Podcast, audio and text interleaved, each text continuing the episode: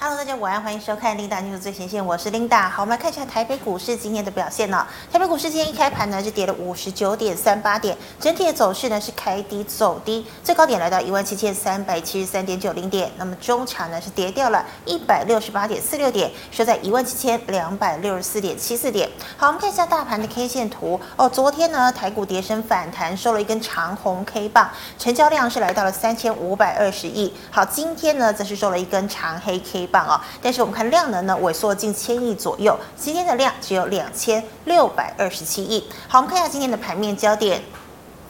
俄罗斯呢以及乌克兰昨天在土耳其召开的这个谈判的会议啊，那么本来大家呢都抱着这个诶有机会停战的一个美梦哦，但是最终呢谈判没有什么进展哦，所以停战这个希望就破灭了。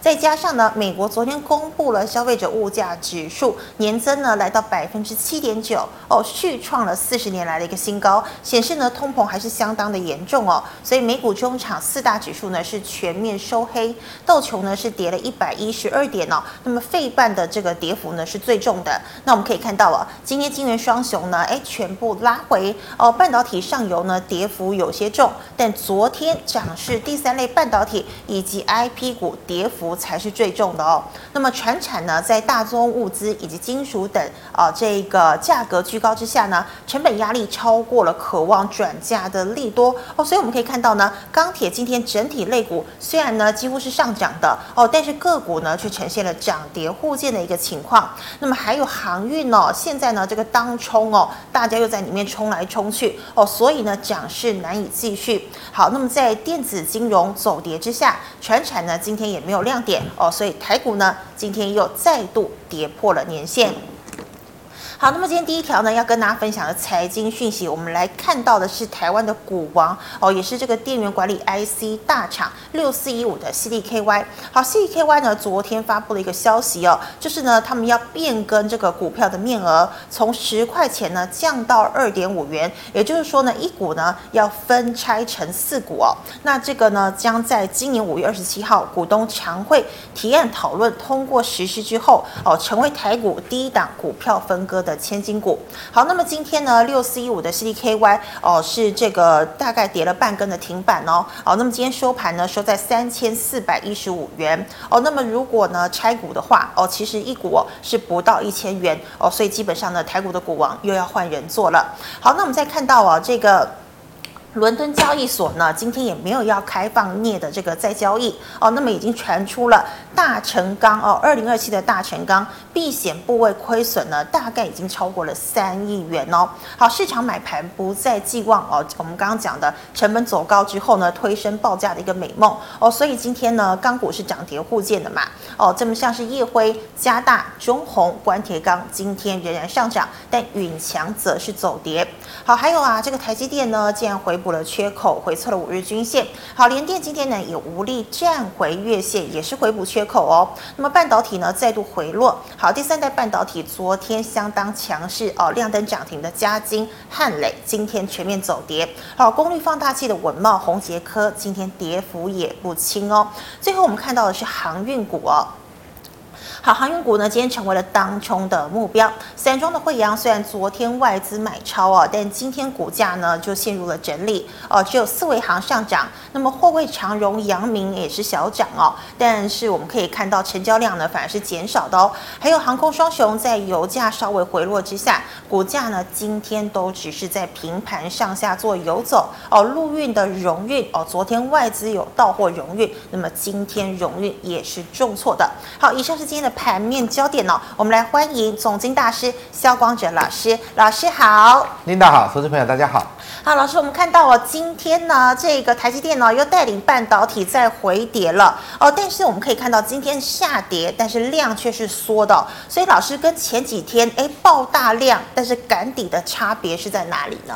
我想是在于呃这两天呃外资跟大户它没有在大卖，嗯哼，好像这几天的一个走势就是你看到每天外资啊、呃、这个五百亿、六百亿、八百亿这样的一个卖，轻轻松松就到。那你即使在这一天你还卖了三百多亿，但是昨天他没有在卖的啊，小幅回补了将近二十亿嘛，嗯、那今天看起来他应该也没有大卖哈。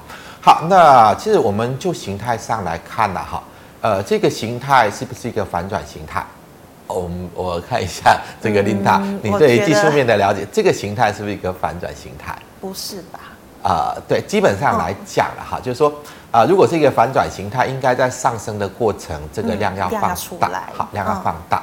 啊，它代表的这边呃下来是大量下来，然后上涨过程呢，它量缩下来，代表的是一个情绪性的回升反弹。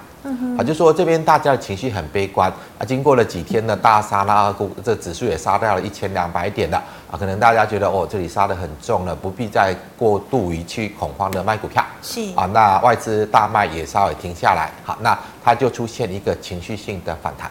嗯、好，那如果说我们就这个反弹跟大家谈，有一个技术面就是黄金切割率。好，这个所谓黄金切割率呢，它代表的是去衡量一个情绪性反弹的空间呐。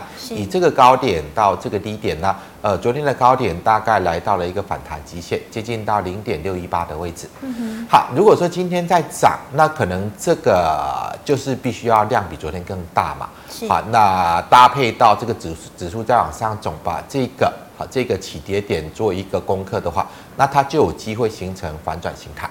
那今天刚好不是这样，好的，今天又跌下来哈，那跌下来量又缩掉，那代表的它应该是符合这个黄金切割率的反弹达到接近满足之后呢，啊，大家要小心，可能下个礼拜行情要再开始往下跌。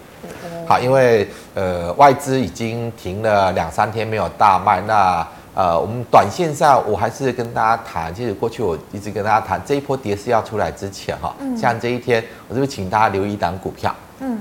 二四五四的联发科，对，是。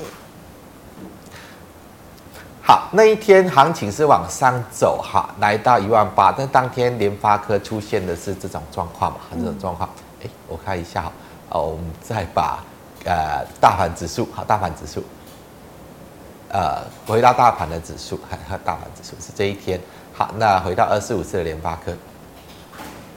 好，它是呈现这个样子，好，呈现这个样子。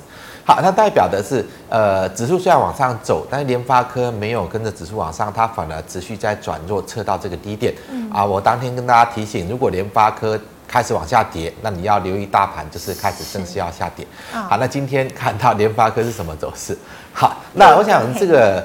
其实，在跟大家谈呐，你要真的要再小心，下礼拜可能外资又要开始大卖啊，那那个可能啊，下礼拜又要启动一波的跌势。呃，那行情，我想短线上我的观察没有改变了哈。为什么我们要一直看联发科？嗯。好，因为在之前美股一直在大跌，但是台股相对抗跌啊，主要原因是什么？主要原因是因为联发科，好，联发科它撑住了。那联发科代表的是我们内资本土大户，好，本土大户的一个操作的意向。好，当这个这个阶段联发科没有跌，我们看一下另外看一下二三三零的台积电。这台积电之前已经跟着美股大跌了一大段了嘛？啊，之前是因为啊这边是因为外资对于台股在做空嘛？好，他就一直在卖台积电，在卖台积电。好，那当外资一直在卖台积电，在对台股做卖出的动作的时候，台股在之前可以相对抗跌，是因为本土大户还比较乐观，还比较愿意做多台股，所以我们看到二四五四联发科是。这样的一个现象，哈，是好。那后来呢？后来外资有没有翻多？没有嘛。好，台积电一直卖嘛，还一直跌嘛。啊，现在如果说连本土的大户也开始跟着外资开始偏空了，开始卖股票，所以你就看到原本啊这个比较强势的联发科开始补跌。好，那我们到今天为止来看，呃，这个。今天这个走势的哈，也就代表的是，其实到这个位置来，虽然昨天反弹了四百多点，但是本土大户的这个心态跟操作的方向，它没有翻多，它没有翻多，那除非啦，好，这个一直在卖股票的二三三零，哈，这个这个它显示的是外资对于台股的操作方向嘛，那。联发科这个台积电有没有翻多？啊，也没有，也没有，也代表外资其实对于台股还是在持续以卖股的方向，啊，偏空卖股方向为主。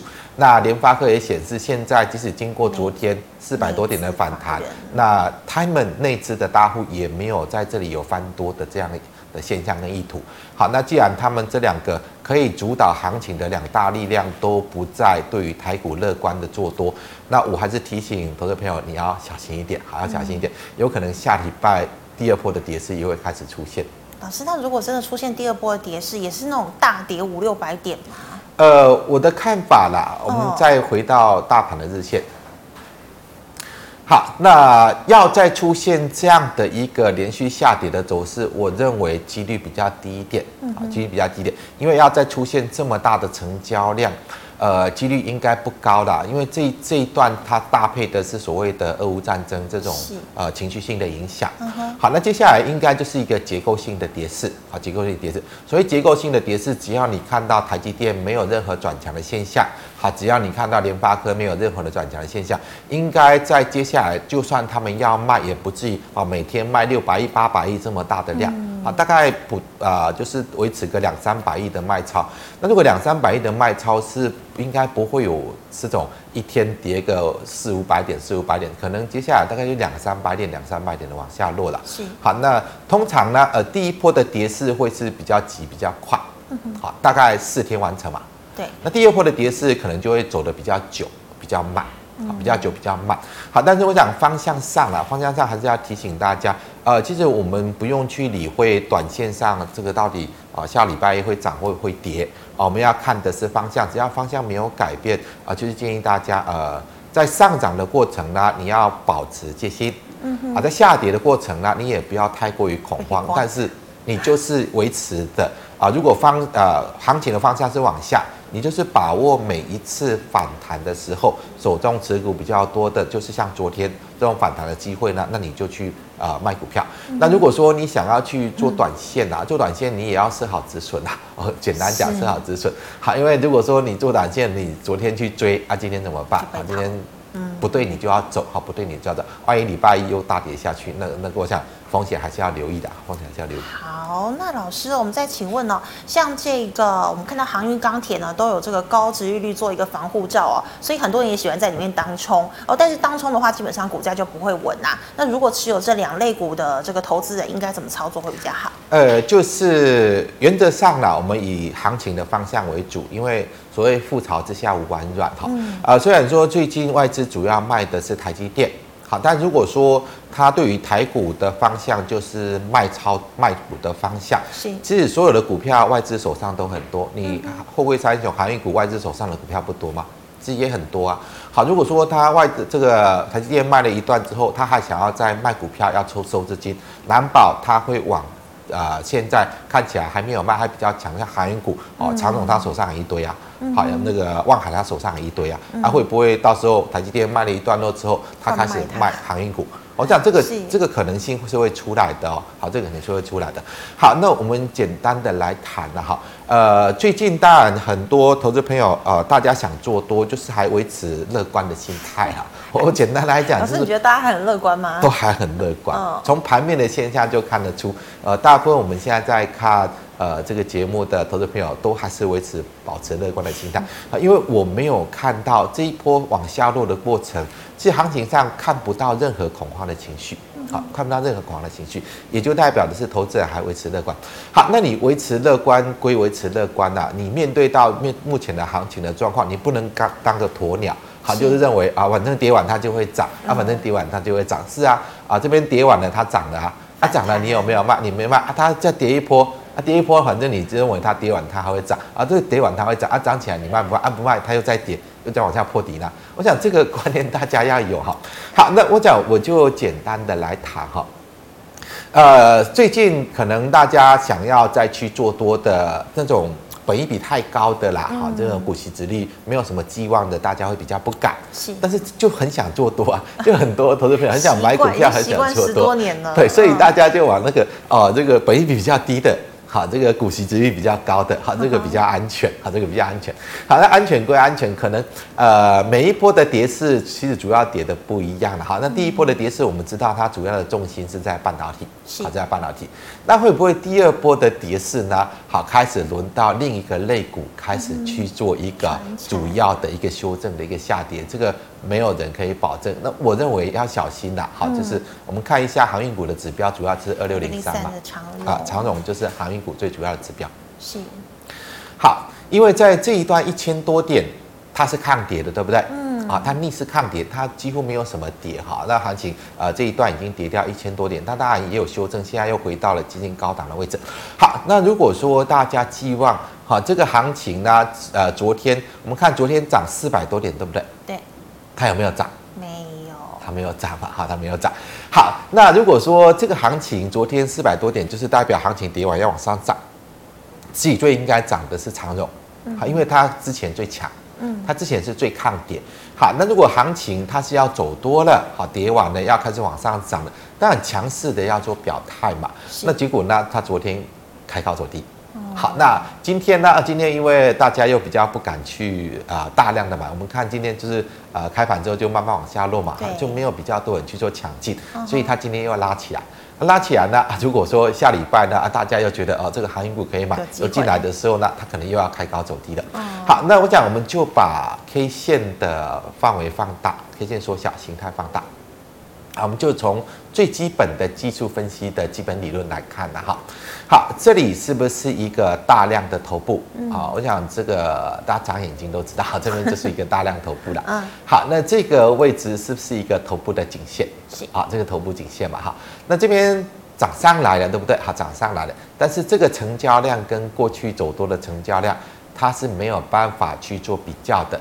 好，那你要把这边头部做化解，好，再往上走，那你至少要让这边去做解套嘛。是，啊，让这边去做解套。但这个位置你要去想的是谁，什么人愿意让这边的人去做解套，然后股票套到我自己的手上，应该。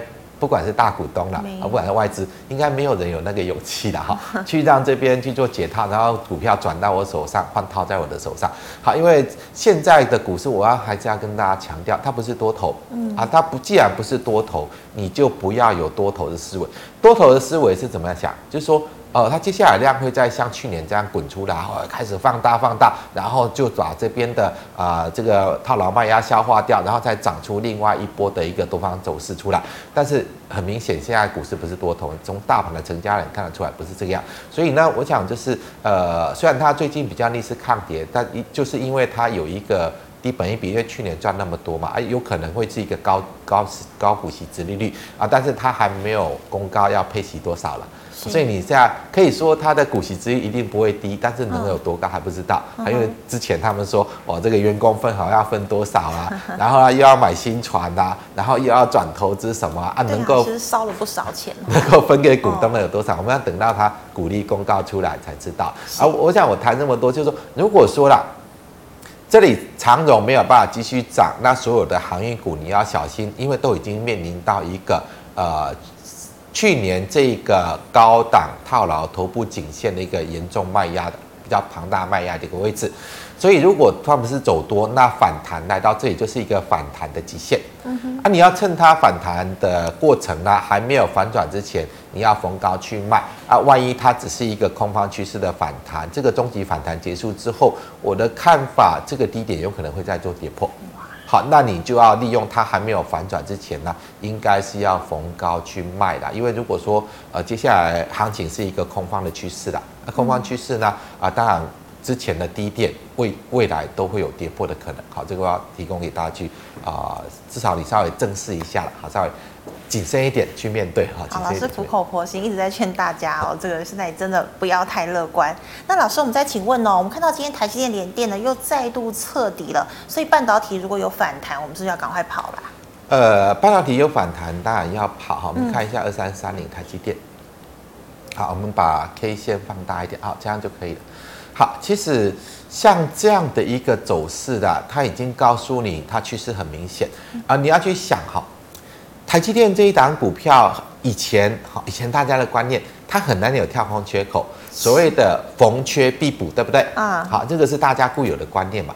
那为什么这一次台积电跳空、跳空、跳空、跳空、跳空，一直有这么多的跳空缺口？它告诉你什么？台积电股价已经不正常了，是，它已经违反过去的惯性。好，那这个这个状况就是告诉大家，其实台积电就是整个台股的一个最重要的一个母体嘛，哈，因为它占台股的这个权重是将近两成的一个比重，哈。那台积电当它出现这样的一个现象啊，难道你不觉得？台湾股市真的有问题吗？好，我想请大家去正式去面对了哈。嗯。什么时候出现台积电？好，这边一直跳空，一直跳空，一直跳空，一直跳空，历史上还没有发生过。第一次吗？对，第一次。哦。那为什么会有这样的现象？因为那个呃，之前长期持有台积电那个所谓的主权基金的哈，这个投资台积电十几二十几年，从来没有卖过台积电的，就在这一波，他一直大卖台积电，一直大卖台积电。好，那你要去想的那些主权基金，为什么过去二三十年他一直抱着台积电都不卖？那现在为什么他一直开始大卖？因为整个环境不一样的哈，呃，所以你要把台积电，我知道很多投资朋友都在过去都一直觉得啊，台积电就是一个纯股的概念股啊，就赶快买。对呀，嗯，啊，过去主权基金也是这样啊，我买了我就不放啊，我买了我就抱着啊，啊，为什么这些主权基金现在开始一直在大卖？因为整个我之前跟大家谈过哈，呃，全球这种专业晶圆代工的时代，大概明年正式结束了。好，那也就代表国呃过去这种呃台积电的一个掌握全球晶圆制造的这种呃这个所谓的状况，在后续在明年开始，包括英特尔的新厂开始出来，好，中芯半导体的新厂开始出来，很多国家为了这个所谓的国防安全啊，因为现在呃军事设备主要的这个能够。重点就是在晶片，哈，因为如果就晶片啊没有办法去弄好的话，有可能它的这个军备就没有办法去用，哈。好，那因因为这个考量啊，我想接下来这种呃专业晶圆代工的一个时代，可能就会慢慢的分分散开来，就是美国它也要自己做，中国它也要自己做，连欧洲也开始盖晶圆厂也要自己做。好，那如果说大家都把这个晶圆制造拿回去自己做了。那你认为台积电还可以维持过去三十年那种高成长吗？啊，这个疑虑就出来嘛，所以才是最近那些啊台积电买了二三十年都不放的这些主权基金开始在这边做大卖，所以我想提醒大家去留意一下。好，那那我们谈到行情啊，那只要台积电不转强，也就代表外资是会持续的卖，好，持续卖，所以台股比较难去转强。啊，包括联电也是一样嘛，二三零三的联电，成熟制程。啊，其实联电会更惨啦，因为它是成熟制程啊。台积电至少接下来它在五纳米以上的先进制程呢，呃，不管不管英特尔啦，还是说中芯半导体啦，哈，他们要追至少要过十年以后嘛。哦，所以它对它，所以它至少还可以领先十年，好，这个维持十年的这个先进制程的领先的状况。那当然，十年过后可能就不知道了。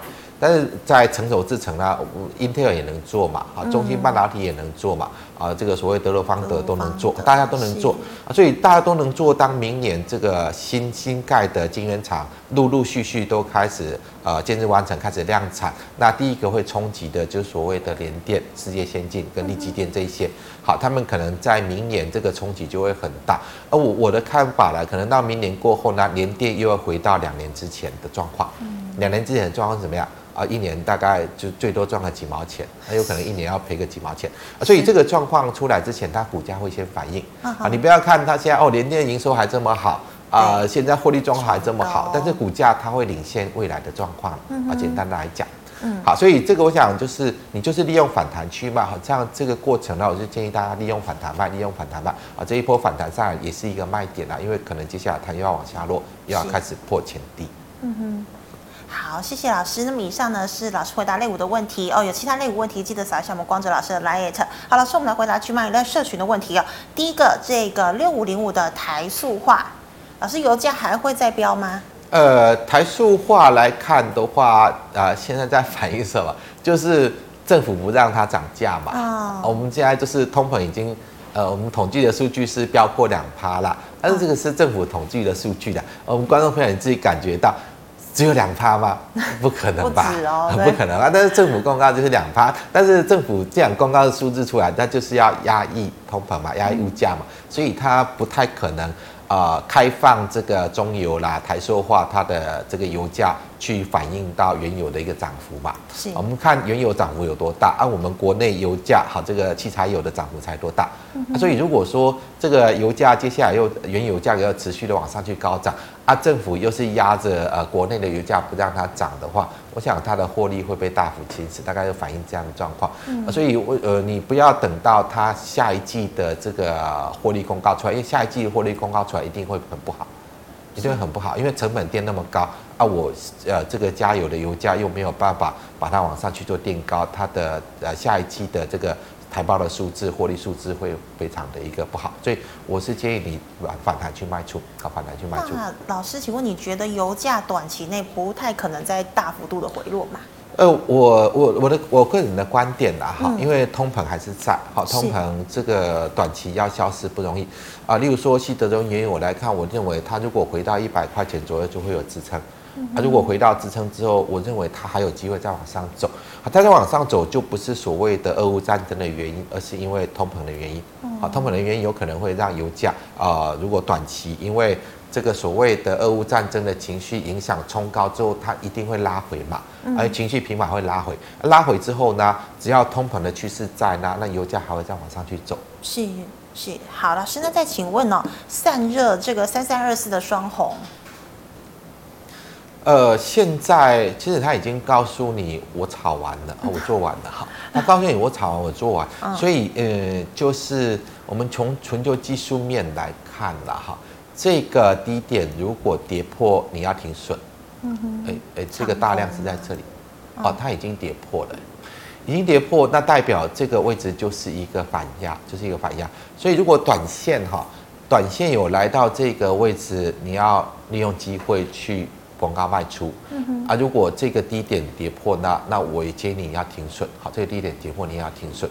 好，那我们就去看，因为它这次测没有直接跌破，看有没有机会。啊啊，只是昨天涨了四百多点，没有上去，可能比较难。我是认为你就卖了啦，嗯、就卖了。嗯哼，比较安全哈。好，老师，那请问做这个电子标签的八零六九的元太，元泰头部已经成型了，是啊。你要趁它大跌之前卖掉了，好大，因为昨天涨四百多点嘛，嗯哼，啊，昨天它怎么走？好，它怎么走？所以，所以我想这个位置就是一个压力嘛。好，昨天刚好啊弹、呃、起来到这里，即使涨了四百多点，它是还是往下收黑嘛，所以你就不要有太多的寄望，好，你就趁它在大跌之前逢高卖。好，老师，那请问八呃，对不起，五八七一的中租，中珠的部分来看。呃，我们再把 K 线缩小啊，好好，这样可以的。呃，它这个是测前低的反弹的，好，测前低的反弹。呃，在之前跟大家谈，其实它的头部形态也开始出来了，头部形态也开始出来。好，那这一波反弹刚好到这个位置，好，这个空方缺口的位置。呃，那这个位置我是认为逢高卖，好，逢高卖，啊，因为它这边既然反弹上来，这个空方的压力没有办法突破，它有可能就会再往下去破这个低点，啊，可能再往下破这个低点，所以搭配到行情的状况，我是认为这个头部有可能会完成了，啊，你就先逢高做卖出。所以，所以老师，呃，即便这个要升息，你觉得金融股也有可能被压抑到吗？呃，当然升息对它是有利的，嗯、但是如果说我们算一下最近。呃，中珠它的本益比来看，其实它本益比并不低，那股息值率也不算高哈。那那一个一个重要的观念就是，如果行情是多头啦，是多头，当然有题材的股票就会涨。嗯，啊，因为是多头嘛，好，大家市场的资金呢很充裕，就会一直追逐追逐题材去。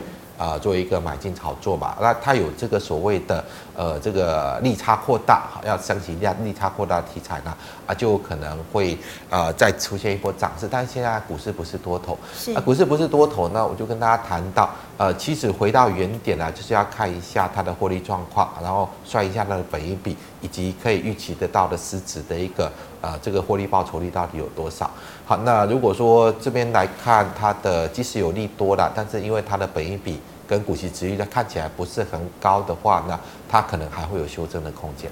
那老师，所以呃，要升息的话，真的应该是说纯银行股哦，像华南金这种才会比较有机会呃做上升。呃，我我们分开讲哈。嗯、如果说现在哈，现在的行情是在低档，在低档，嗯、而不是在历史高档。那现在如果说呃这一些金融股也是处在低档，例如说我们看最。呃，二这个中信金是二二八九二，它是，我看，我们看一下二二八二八八，看看，中信二八八不是，呃二八八五，二八九一，二八九一是二八九一，好，这个就是最纯粹的这个所谓的啊，销金概念股，好，销金概念股。好，那我们再把这个 K 线缩小范围放大，K 线缩小范围放大。好，呃，我简单讲哈，如果说现在中信金是在这个位置，好，在这个位置，它一定会涨。嗯，好，因为接下来利差扩大对它是有利的。是，但现在它不是在这个位置，它是在这个高档在反转的位置。嗯哼，所以你就要两个逻辑哈。呃，接下来呃，这个利差扩大对它是好事嘛？好，对它好事。那会不会这一段它已经提前反应完了？特别这一段它已经提前反应完了。所以到这个位置你就必须要去看的，我们还是回归到原始点啦。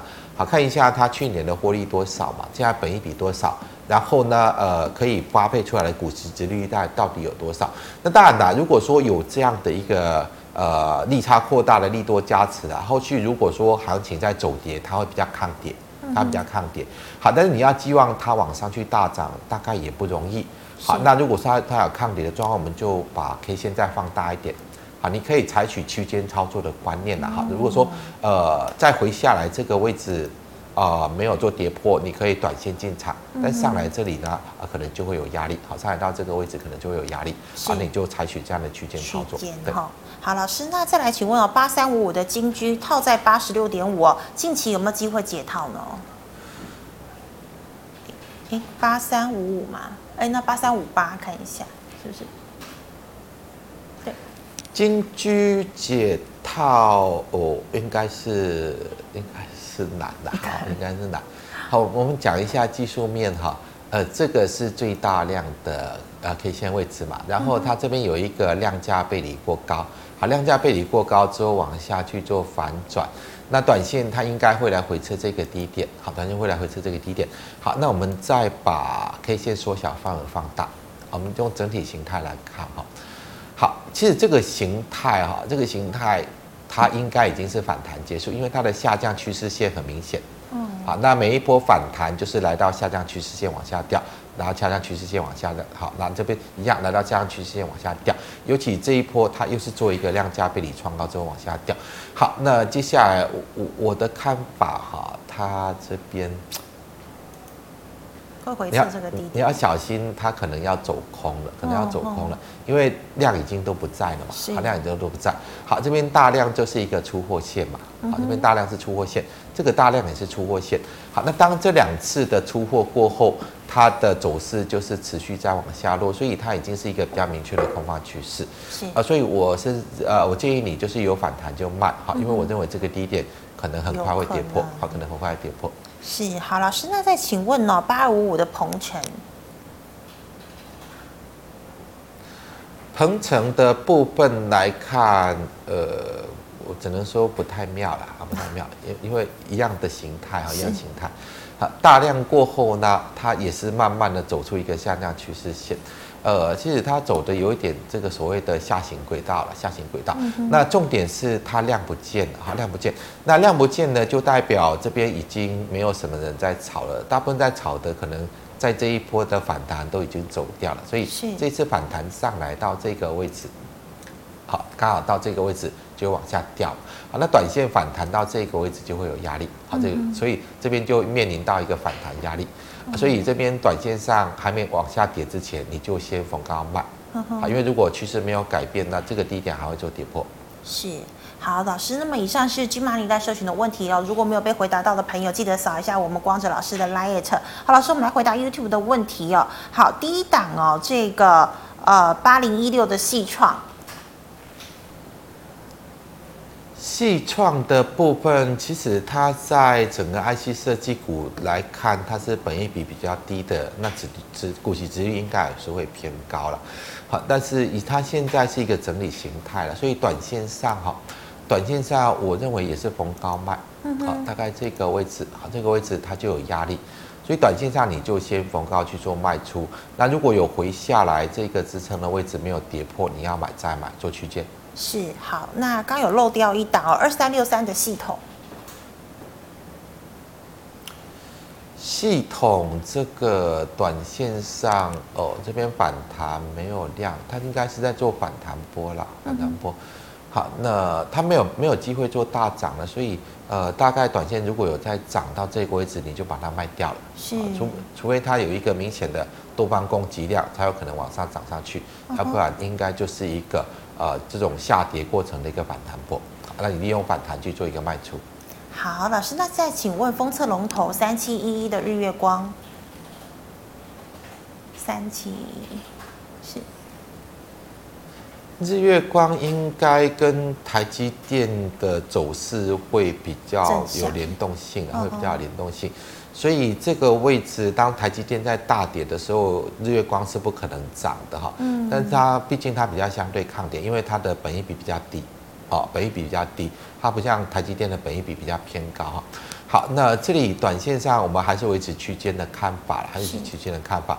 所以短线有再来到这个位置，你先做卖出，先做卖出，嗯、然后呢回下来，如果说这个支撑回下来没有破，那你再做买进做区间。是，好，老师，请问六七零六的惠特。惠特这里看起来已经反转了哈，它已经反转，哦，所以这个位置短线，我认为这个这个位置它要来做回撤哈，嗯哼，所以你在没有回撤这个位置之前，你反逢反弹去做卖出哈，这边是一个反弹的压力，短线有接近这里，你先做卖出，好，卖出之后，你等到它回撤这里，如果说有手，你再做买进，也是一个先做区间。好，但如果跌破就要小心一点，好，跌破就要小心一点。啊，其实我这边跟大家谈的是一个就技术面比较客观的看法了哈，比较客观的看法。好，因为如果说趋势是在走空的，那或许之前的支撑都不会是支撑，你要有这样的一个心理的一个呃这个所谓的警警警戒心在，好，那先做这样的一个提醒。好，老师，请问哦，零零八九三成本十五点八，要停损还是要向下摊平呢？呃，这边我想。不能摊平啦，不能摊平。好，就是说你像昨天的大涨，是不是反弹到这个压力位？这个应该我在之前朋友应该问过好多次了。那我我每次就是叫你利用反弹去卖，这没有没有改变呢。好像这边是不是跌了一段，这边有反弹，反弹是不是到这个空方的阻力位？呃，就就没办法上去，就再往下跌。啊，跌跌一段又有反弹，来到这个。空方形态阻力位就没办法，就会往下跌，所以你就把握这种状况，就是当它反弹来到阻力的位置，你去做卖出。是，那不能摊平，你摊平会越摊越平。哦，越摊越平。好，那老师，请问哦，三七零七的汉磊，汉磊就是卖掉啊，就是卖。昨天因为一根这个涨停嘛，跟加金，所以大家觉得说啊，就就是卖掉了。啊，因为你你算一下，就是他去年赚多少钱，今年能赚多少钱，然后。这个就是我们再把范围放大，K 线缩小，范围放大。好，它这个已经人家炒完的啦，嗯、啊，你看这边都是大量嘛，啊，这边呢量已经不见了，然后这个整个头肩顶的形态已经出来了，所以你就趁着它另一波跌势出来之前。有机会卖就赶快卖，因为这个形态完成，它会启动另一波的跌势。嗯哼，不要寄望说还有可能再往上。呃，没有条件啦，现在股市都不是多头了。嗯、啊，你这个本益比这么高，那 你要你要寄望它怎么去涨？我我我我是想不懂啦。是老师，那请问一六零五的华兴？呃，华兴的部分，呃，这边来看已经有一个反转形态了，那、嗯、所以。这边大概我我们再把 K 线再放大一点。好，这里我我认为应该就是卖的啦，还是卖。如果说有反弹哈，因为这个位置就会有压力，它就会。如果说短线有反弹到这里，就去做卖出。啊，如果说你还是看好它，你等这个低点回撤不破，你要进场进进场，然后做区间。好，老师，那钢铁股二零二三的夜辉今天好像涨了四个百分点。呃，涨了四个百分点没有错，但是它还是一个整理形态啊，还是整理形态。嗯哼。呃，我想在目前来看了哈，这个高点哈，这种成交量应该不容易突破。我们再把 K 线缩小，范围放大。好，可以的。好，这边就是一个比较明确的一个一个形态的一个压力嘛。嗯。呃，大概在这里哈。这边就是一个比较明确的形态压力，所以呢，当它反弹到形态压力，你看不到多方的成交量，是啊，它就是一个反弹的一个压力点，啊，你就利用反弹的压力点去做卖出。是，好，老师，那有同学问哦，二三三零的台积电，如果有一天真的台海发生战争，是不是会一泻千里呢？呃，不用台海发生战争了，因为趋势已经不一样了。我刚刚谈那么久，就是趋势已经不一样。当那个。对台积电最始终的这个所谓的主权基金啊，买了二十几年、三十几年，通通不卖的都在卖的，你就要知道整个趋势已经改变了。好，那我们就基本上我们用股息殖利率来算了哈。啊，在今年，我认为市场利率随着美国的升息，有可能会来到三趴了。嗯。所以，如果台积电没有股息殖率三趴之前，它不容易再吸引买盘进来。是。那你算一下，如果股息殖率在三趴的话，它的股价大概会到哪里？跌一些。啊，你就自己算一下，它股息殖殖率会到哪里？所以今年有可能，呃，这个这个股价的位置很有可能会来。啊，现在呢，应该空间还很大。往下的空间应该还很大，所以就是利用反弹去卖。是，好，老师，因为时间关系，最后一档哦，六一八二的合金，合金也一样的，好，跟汉磊一样，好，反正现在就是有反弹，你就利用反弹去卖啊，因为接下来还会再大跌，好，接下来还会再大跌。是，那那那老师基本上要大跌，所有的类股都无一幸免这样子。呃，是大家说的覆巢之下无完卵嘛。嗯。啊，如果说一个股市的多头的趋势结束，那它就是要进入到空头的趋势。那就像在多头趋势的状况一下一样哈，有的人会先涨，有人比较慢涨，有的人会涨得比较多，有的会涨得比较少。那空方的趋势也是一样，有的会先跌。有的会慢跌，有的会跌的比较多，有的会跌的比较少，大概就是这样的一个区别。那当然，在空方走势之中也有那种逆势走涨，因为就算空方走势，也不可能所有股票都跌。嗯、那要具备可以逆势走涨的，一定是就是你的股价一定是比人家便宜很多，嗯、就本益比要很低，股息殖利率要很高。那你会说，那会不会三雄啊？嗯，那会三雄不是好，因为它还要兼顾的，接下来它还要维持的一个成长性。好，它要这这个条件很重要，那它要维持着，接下来还要一个维持一个稳定的一个成长性。像这样的标的，在空方趋势中很难找到，所以呃，如果说你还是拼命的想做多，你还是认为应该做多，那你应该往这个方向去找，好，这个方向去找。老师，那如果真的有可能转空了，大概空头会持续多久？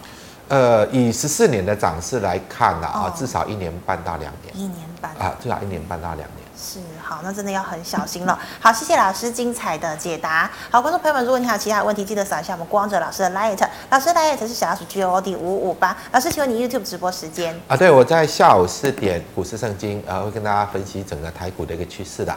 那晚上九点，呃，这个阿北聊是非会跟大家聊一下整个国际金融局势跟美股的状况。还有，如果说有问题我还没有回复到，还是说刚刚我回复的问题你想进一步提问的？那、啊、你就扫描一下这个 Lite 的 QR code，扫描进来之后呢，你把问题 po 上来，我一定会找时间跟你做回复。